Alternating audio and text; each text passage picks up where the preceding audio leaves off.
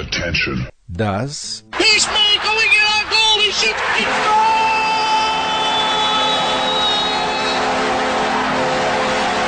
ist Glatteis, die Extravaganza von Sportradio 360.de zu den NHL Playoffs. Off the face-off, the Capitals have won it. The capital of the country is the capital of the hockey playoffs. Mundschutz raus, die Scheibe ins Tor, schnell noch Kufen schleifen. Here's a two-on-one. Agostino, Rooney, and a save made by Grubauer. Oh, remarkable save by Grubauer. Und hier ist euer Gastgeber, Lars Marendorf.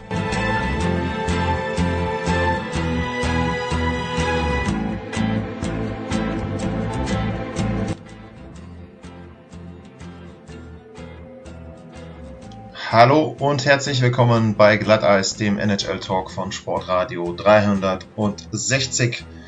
Und im April starteten von 31 NHL-Teams noch 16 in die Playoffs und jetzt Ende Mai sind noch zwei Mannschaften übrig geblieben und das sind zum einen die Boston Bruins und auf der anderen Seite aus dem Westen sind das die St. Louis Blues und genau darüber werde ich jetzt reden. Es geht ums Stanley Cup Finale, es geht um den Stanley Cup und die Spiele zwischen diesen beiden Mannschaften. Ja, wir schauen als allererstes mal kurz auf den Weg ins Finale. Die Bruins haben insgesamt 17 Spiele benötigt. Vor allem in den ersten beiden Runden haben sie da die Masse an Spielen absolviert. Sieben Spiele, hartes Stück Arbeit gegen die Maple Leafs. Danach sechs Spiele, auch das war, glaube ich, nicht weniger schwer gegen die Columbus Blue Jackets. Ja, und dann am Ende der Sweep im Eastern Conference Final gegen die Carolina Hurricanes, äh, dem äh, Bunch of Jerks, ist da so ein bisschen die Luft ausgegangen und äh, dementsprechend hatten die Blues, äh, die Blues, die Bruins jetzt auch eine ziemlich lange Ruhepause, also elf Tage liegen zwischen dem letzten Spiel, das die absolviert haben und dann ja, morgen Abend, am Montagabend in der Nacht von Montag auf Dienstag geht's los. Da ist dann Spiel 1, also die Bruins mit elf Tagen Pause insgesamt, also schon viel Zeit, um sich da zu erholen. Ja, der Gegner kommt aus St. Louis und die St. Louis Blues, die haben auch 13 Spiele in den ersten beiden Runden absolviert, äh, hatten in der ersten Runde sechs Spiele, die sie benötigten, um die Winnipeg Jets zu schlagen, benötigten dann sieben Partien gegen Dallas und da hochdramatisch in Double Overtime von Spiel 7 haben sie das Ganze dann für sich entschieden. Ja, und äh, in der Finalserie im Westen haben sie auch nochmal sechs Spiele gebraucht gegen die San Jose Sharks. Haben dabei die letzten drei Spiele gewonnen, äh, nachdem es ja in Spiel 3 dann einen etwas kontroversen Play wieder mal gab.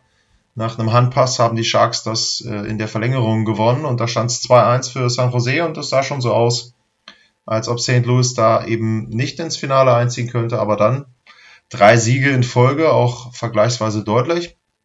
Und damit stehen also diese beiden Mannschaften im Finale. Und äh, ja, um nochmal so ein bisschen den Bogen zu schließen auf eine doch recht verrückte Playoff-Saison in der NHL. Ähm, wir reden hier darüber, dass der zweite aus der Eastern Conference gegen den fünften im Westen spielt. Beziehungsweise, wenn man die Mannschaften vor den Playoffs eingeordnet hätte in der gesamten NHL, dann hätten wir jetzt die Paarung Platz 3 gegen Platz 12. Also da sieht man schon relativ deutlich, dass die Blues die größere Überraschung sind, dass aber auch Boston nicht einer der beiden besten Seeds war vor der vor den Playoffs. Also äh, ja, eben wie gesagt, spiegelt so ein bisschen diese verrückten NHL Playoffs wieder, die wir in den letzten knapp zwei Monaten jetzt gesehen haben. Ja, direkter Vergleich zwischen den beiden Mannschaften. Es gab schon eine Finalserie zwischen Boston und St. Louis in der NHL und das war 1970. Wer erinnert sich nicht lebhaft da noch dran? Und äh, die endete mit einem Sweep. Äh, damals erreichten die Blues zum dritten Mal hintereinander das Finale. Das war allerdings so, dass damals die NHL zum einen aus den Original Six bestand und zum anderen aus den äh, six ersten, aus den sechs ersten Expansion Teams.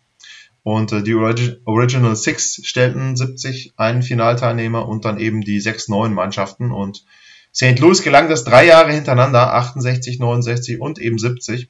Die haben aber in all diesen Finalserien keine einzige Partie gewinnen können. Also da sieht man schon deutlich den Qualitätsunterschied zwischen den beiden, ja, weiß ich gar nicht, waren es Conference, Dam Conferences damals, also zwischen den beiden äh, Einteilungen auf jeden Fall war ein großer Qualitätsunterschied. Ähm, die Finalserie 1970 ist insoweit auch bemerkenswert, da gibt es vielleicht das berühmteste Foto der äh, NHL-Geschichte, und zwar wie Bobby Orr da nach seinem Siegtreffer quer durch die Luft fliegt, jubelnd in Boston. Also das ist ein äh, ja, ikonisches Foto. Und in Boston hat man eben sehr gute Erinnerungen an diese Finalserie. Es gab sogar noch, auch das erstaunlich, eine weitere Playoff-Serie. Obwohl die beiden Mannschaften ja in Ost und West äh, gespielt haben, gab es 1972 auch nochmal eine Serie zwischen St. Louis und Boston. Auch da muss man sagen, das lag an dem Playoff-Final, äh, an dem äh, Playoff-Seeding der NHL. Also das war äh, da auch ein bisschen durcheinander. Da hat man dann nachher über Kreuz gespielt. Ähm, und der Erstplatzierte aus dem Osten, nämlich die Boston Bruins, spielten damals gegen den Drittplatzierten aus dem Westen. Und auch da gab es einen Sweep. Also bisher zwei Playoff-Serien zwischen den beiden Vereinen und beide Male setzte sich Boston durch und St. Louis wartet noch auf den ersten Sieg in einem Playoff-Spiel gegen die Boston Bruins. Also ja, das eben ähm, kurz so ein bisschen zur Historie bei den beiden Teams. Äh, wie gesagt, Boston, äh, äh, St. Louis 1970 letztes Mal im Finale, Boston 2013. Äh, da hatten sie dann in sechs Spielen gegen Chicago verloren. Auch das ein Spiel mit dramatischem Ende. Boston führte bis kurz vor Schluss 2-1, dann zwei Tore kurz vor Ende der regulären Spielzeit und damit hatte Chicago dann den Stanley Cup gewonnen und äh, den letzten Erfolg hatten die Bruins zwei Jahre zuvor, 2011. Auch da Spiel 7 benötigt, in Vancouver dann gewonnen, 4-0. Damals gab es ja dann die Unruhen noch in Kanada. Also ja, das so ein bisschen zur, zur Playoff-Historie, Finalhistorie der beiden Mannschaften. Und wenn man dann den direkten Vergleich noch in dieser Spielzeit sich anschaut, da gab es zwei, zwei Partien. Äh, Mitte Januar hat Boston zu Hause mit 5 zu 2 gewonnen. Und Ende Februar hat St. Louis das Heimspiel gewonnen mit 2 zu 1, allerdings auch da dann eben nach Penalty schießen. Also ja, leichte Tendenz für die Bruins, aber da kann man wirklich nicht viel draus lesen. Und das ist ja auch schon ein bisschen her, wann die beiden sich das letzte Mal gesehen haben. Kommen wir zum ja, direkten Vergleich beziehungsweise den Punkten Vorteile, Nachteile für die beiden Mannschaften. Bei den Boston Bruins muss man ganz klar sagen, es ist wirklich erstaunlich, wie viele Spieler da mittlerweile getroffen haben. 19 verschiedene Akteure haben ein Tor erzielt. Äh, Carsten Kuhlmann und John Moore sind die einzigen, die in den ersten beiden Runden gespielt haben, aber kein Tor erzielt haben. Also nochmal 19 verschiedene.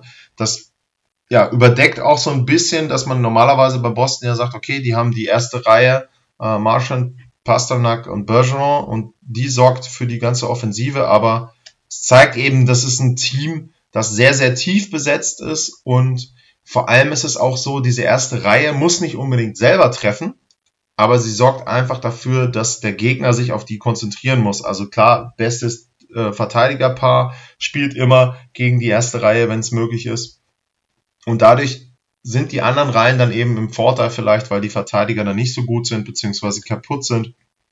Und da muss man schon sagen, äh, dass Boston da eben schon sehr, sehr gut spielt, beziehungsweise, was natürlich auch der Fall sein kann, dass sie eben auch teilweise dann durchwechseln und die Reihen eben auch äh, auflösen und äh, anders kombinieren. Also auch das ein Vorteil und da scheint es so zu sein, dass sie da eben entsprechend, ja, Bruce Cassidy, dass der da eben entsprechend schon im Grunde fast machen kann, was er will. Irgendeiner seiner Spieler wird immer ein Tor erzielen. Also ja, sehr, sehr gut, was Boston da auch in der Tiefe abliefert in diesen Playoffs.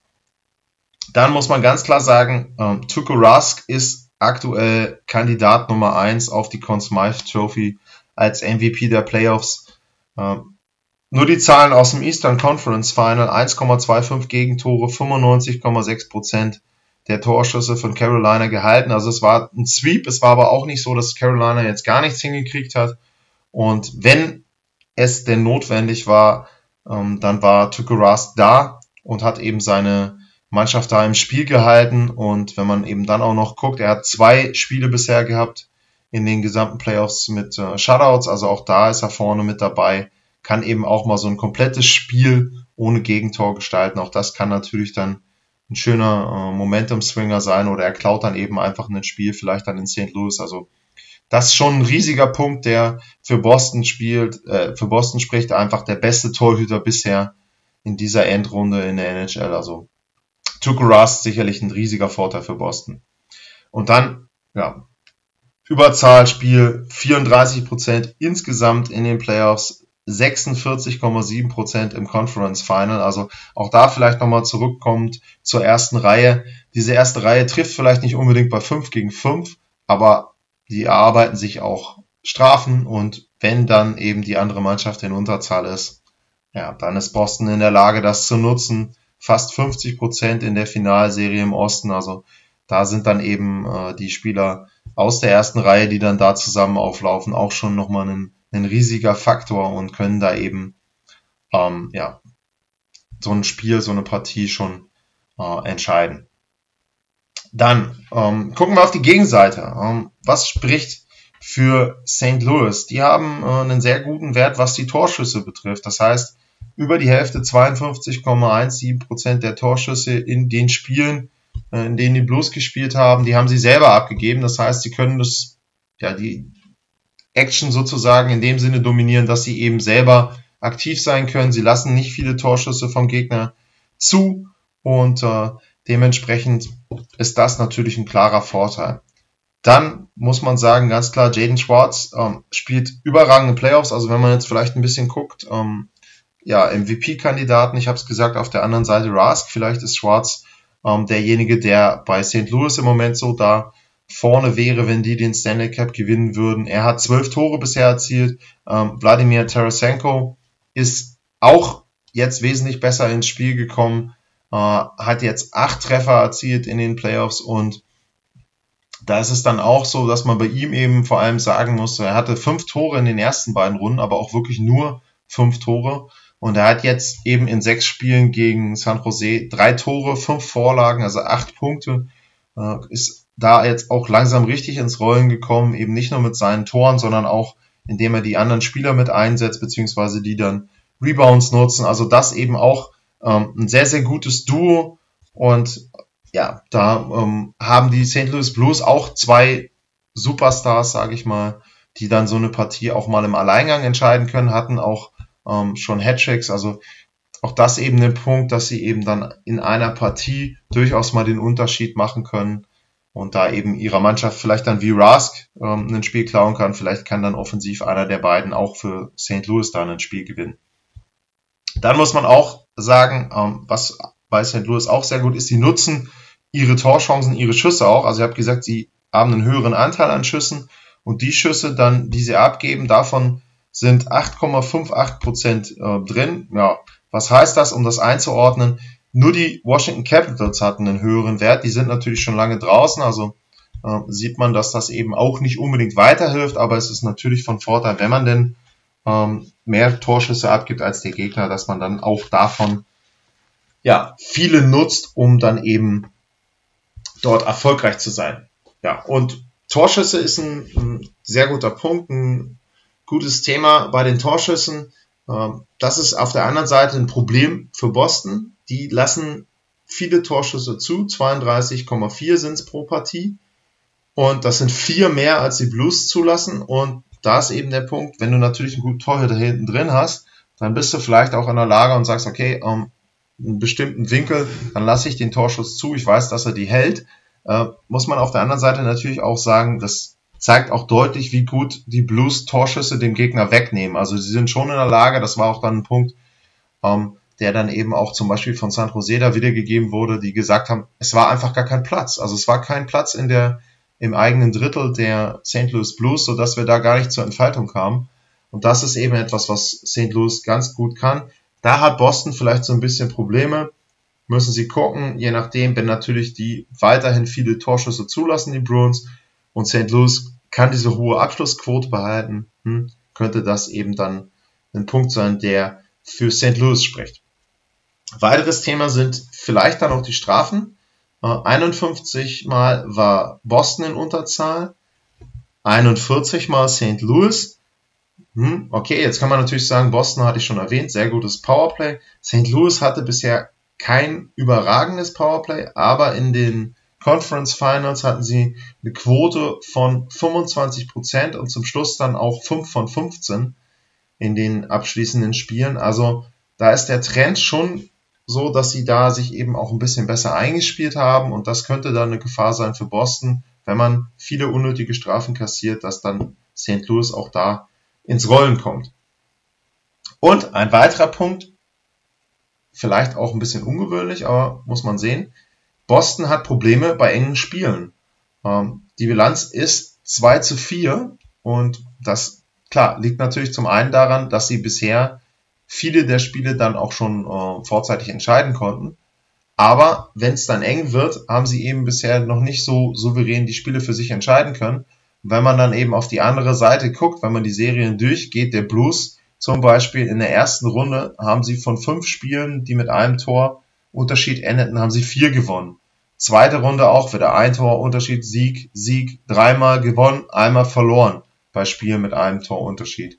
Und ähm, das ist eben ein Punkt auch im Conference-Finale, da war die Bilanz dann 1-1, aber St. Louis ist in der Lage, dem Gegner ähm, ja, wenig zuzulassen und selber nutzen sie dann ihre wenigen Chancen auch ganz gut. Und damit haben sie bisher das Finale erreicht und auch das eben ein Punkt. Close Games, wenn es dann vielleicht auch eng wird, in einem Stanley Cup Finale könnte das eben wieder was sein, was dann St. Louis hilft. Auf der anderen Seite, ich habe darüber geredet, sie lassen wenig Torschüsse zu, die Blues. Sie schießen aber auch wenig aufs Tor. Also 30,9 Torschüsse. Hm, da hat Boston auch dreieinhalb mehr. Das ist eben auch ein Punkt, okay, ähm, wie ist St. Louis in der Lage, Offensive zu generieren? Das hat bisher gereicht. Ich habe es gesagt, sie haben diese Spiele ja sich erkämpft, sich sich dort eben reinge ja reingegraben sozusagen in den Gegner auch so ein bisschen und Close Games haben sie dann eben gewonnen. Aber wenn du gegen Boston nicht viel generierst, dann ist es noch unwahrscheinlicher, dass du Tuco Rask bezwingen kannst. Also da muss man eben gucken, ist St. Louis in der Lage, dort sich vielleicht ein bisschen dann auch vorne was zu erarbeiten. Dementsprechend, wenn man jetzt auch sagt, 30,9% ähm, Torschüsse ist nicht viel, auch die hochklassigen Torchancen waren nicht besonders gut. Also auch da weniger als die Gegner unter 47% der 100 oder der ja, High, ähm, High Danger Scoring Changes waren bei den St. Louis Blues. Auch das ein Punkt, spricht dann eben nicht für sie, für die Offensive. Sie können sich da nicht viel generieren. Und da muss man eben gucken, okay, ähm, wie sieht's jetzt aus im Finale. Und dann Special Teams. Ich habe es gesagt, äh, das Powerplay ist besser geworden, aber 19,4% insgesamt sind immer noch nicht überragend.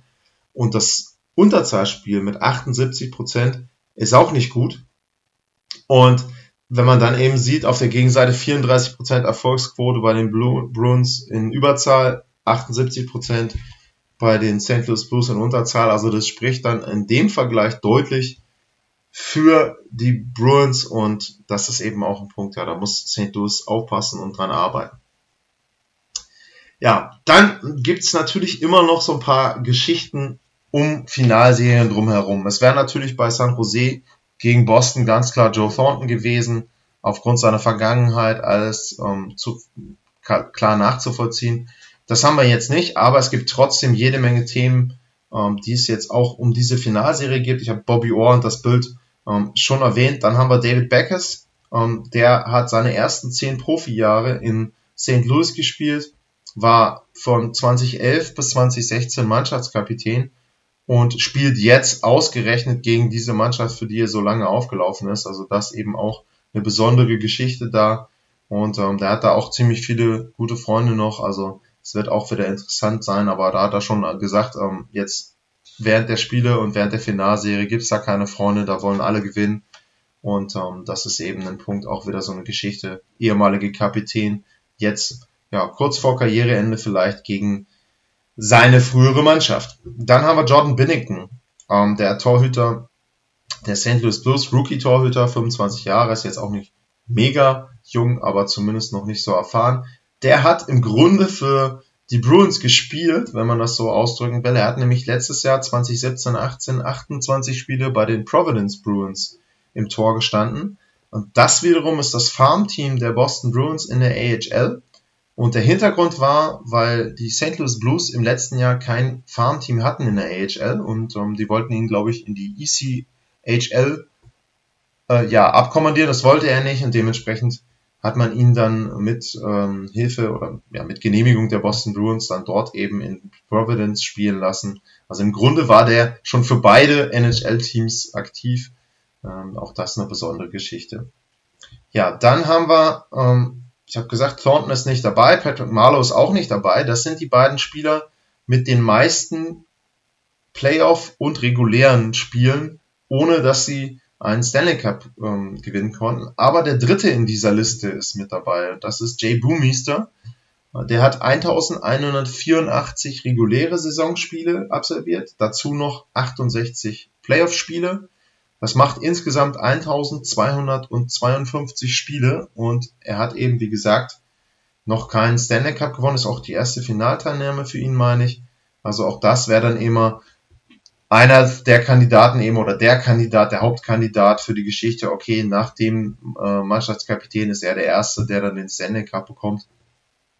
Ja, auch immer wieder gern genommene Geschichten ähm, aus Bostoner Sicht hat man da Ray Book natürlich immer in Erinnerung, der dann bei Colorado da im letzten Spiel seinen Stanley Cup bekommen hat. Ja, um, Jay Boomies, da wäre in diesem Jahr dann der Kandidat auf äh, Seiten von St. Louis. Bei Boston wüsste ich es gar nicht. Die haben ja nun auch vor kurzem Stanley Cup gewonnen. Vielleicht dann eben Beckes, um, der da so derjenige wäre mit den meisten Spielen, ohne dass er den Titel gewinnen konnte.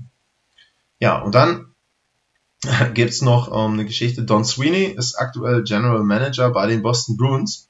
Und der hat 2003, 2004 noch selber Eishockey gespielt und zwar für die Dallas Stars und deren General Manager war damals Doug Armstrong und der ist bekanntermaßen aktuell General Manager der St. Louis Blues.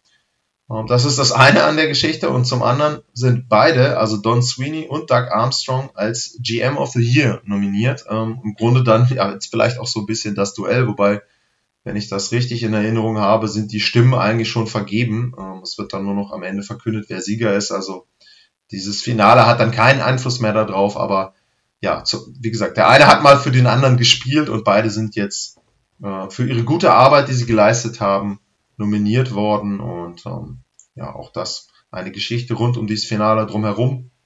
Dann natürlich muss man sagen, St. Louis äh, war zum Jahreswechsel Tabellenletzter habe ich in den anderen Vorschauen auf die bisherigen Serien schon drüber gesprochen, haben sich trotzdem dann für die Playoffs qualifiziert, haben fast sogar noch die Division gewonnen. Also das ist auch sicherlich eine Riesengeschichte von 0 auf 1 sozusagen oder vom letzten auf den ersten Platz. Das wäre auch ein ganz besonderer Weg, den sie da gehen würden, wenn sie den Stanley Cup gewinnen würden. Ja, dann kommen wir auf die Prognose für diese Finalserie und so bisschen den Abschluss.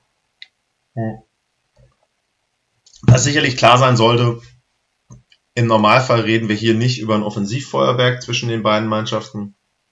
Es wird kompakt verteidigt, speziell St. Louis wird da ganz, ganz viel Platz und äh, Torchancen und Torschüsse vor allem auch wegnehmen wollen. Und ja, da kommt dann eben wieder der Faktor rein, was wird zugelassen, wer hat da die besseren Karten im Tor. Tuku Rusk habe ich schon drüber gesprochen. Binnington ist gut bisher, ähm, hat 91,4% Fangquote, 2,36 Gegentore pro Spiel, das ist okay. Aber wenn man eben dann den direkten Vergleich nimmt mit Tuko Rask, dann fällt das ein bisschen ab. Dazu noch so der Faktor Überzahlspiel, hm, spricht schon für die Bruins. Ähm, eine Sache muss man natürlich auch erwähnen. Ich habe über 19 verschiedene Torschützen bei Boston geredet. St. Louis hat 18. Also die brauchen sich überhaupt nicht verstecken in dem Fall.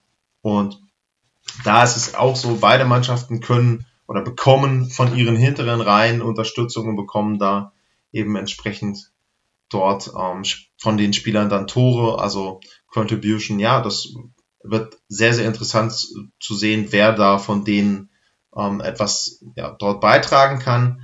Aber auch da wieder leichter Vorteil für mich bei Boston, weil wenn man dann auf die Topstars guckt und Brad Marchand und Patrice Bergeron und David Pasternak sieht, dann ist das einfach vielleicht die beste oder sagen wir mal eine der besten drei Reihen in der NHL, auch in der regulären Saison gewesen und da kann St. Louis nicht mithalten. Die Tiefe mag ähnlich sein, wenn man die drei wegnimmt. Die Reihen zwei bis vier sehen bei beiden vielleicht ähnlich aus. Aber eben diese Top-Heavy ähm, man, äh, Reihe, die kann dann schon durchaus nochmal den Unterschied machen.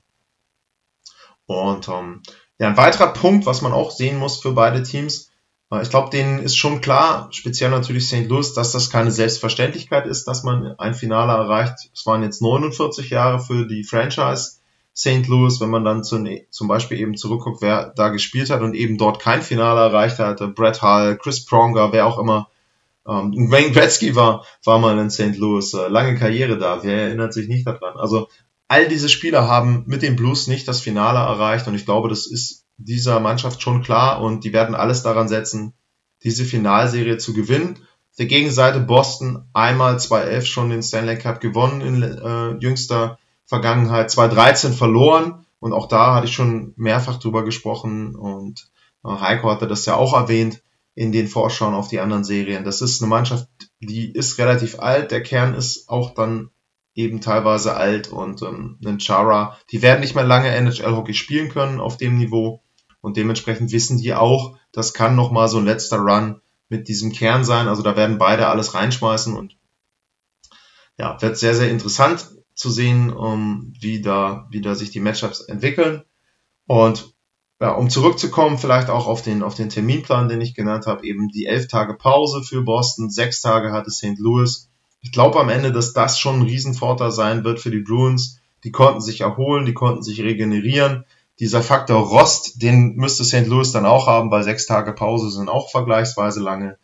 Also ich sehe da viele, viele Punkte, die vielleicht auch nur leicht, aber dann eben doch für die Bruins sprechen und äh, ich würde sagen, nach der langen Durststrecke, die in Boston jetzt herrschte, was Titel in Major Leagues an, ähm, an ja, äh, betrifft, äh, gibt es jetzt wieder einen Sieg für eine Mannschaft aus Boston. Die Bruins siegen in sechs Partien. Ja, und äh, dann, bevor ich die Sendung beende, noch der kurze Hinweis auf die Anfangszeiten und auf die Termine. Es geht los, wie gesagt, äh, in der Nacht morgen vom 27. auf den 28. Mai und die Anfangszeit ist sich relativ einfach, äh, um sich die zu merken. 2 Uhr morgens deutscher Zeit finden alle Spiele statt. Es geht los, wie gesagt, Dienstagmorgen 2 Uhr, dann Donnerstagmorgen 2 Uhr, da ist eine Nacht Pause, dann zwei Nächte Pause, nächstes Spiel am Sonntagmorgen um 2 Uhr. Dann geht's weiter, muss ich immer einmal kurz äh, in der Terminliste weiter gucken. Äh, es geht dann entsprechend weiter mit drei Tagen Pause. Moment, jetzt will ich nichts Falsches sagen. Also, dann geht's weiter am Dienstag, genau, so geht's weiter. Am Dienstag geht's weiter, also Sonntag, Dienstag, dann wieder zwei Tage Pause. Dann wäre Spiel 5 in Boston, Freitag, 7. Juni, zwei Tage Pause. Nee, sogar drei Tage Pause. Okay. Spiel 6 am 10. Juni in St. Louis. Und dann gucken wir mal, wann das letzte Finalspiel wäre, also wann die Serie spätestens zu Ende sein müsste. Das wäre am 13. Juni in Boston, 2 Uhr morgens, das ist ein Donnerstag, da ist dann spätestens die NHL-Saison 2018, 2019 beendet. Ja, dann bedanke ich mich für die Aufmerksamkeit. Ich hoffe, dass ich vielleicht in den Finals, in der Finalserie doch nochmal eine Schalte hinkriege über den Teich und vielleicht auch äh, in Deutschland den einen oder anderen Gast begrüßen kann. Ansonsten hoffe ich, dass der kleine Überblick zumindest Spaß gemacht hat und informativ war. Es wird sicherlich auch in der Big Show wieder was geben. Da wird Heiko, glaube ich, als Schalter auch mit dabei sein in der nächsten Woche am Donnerstag. Und ja, viel Spaß damit und vielen Dank fürs Zuhören und dann viel Spaß mit dem Stanley Cup Finale zwischen den Boston Bruins und den St. Louis Blues. Dankeschön. Tschüss.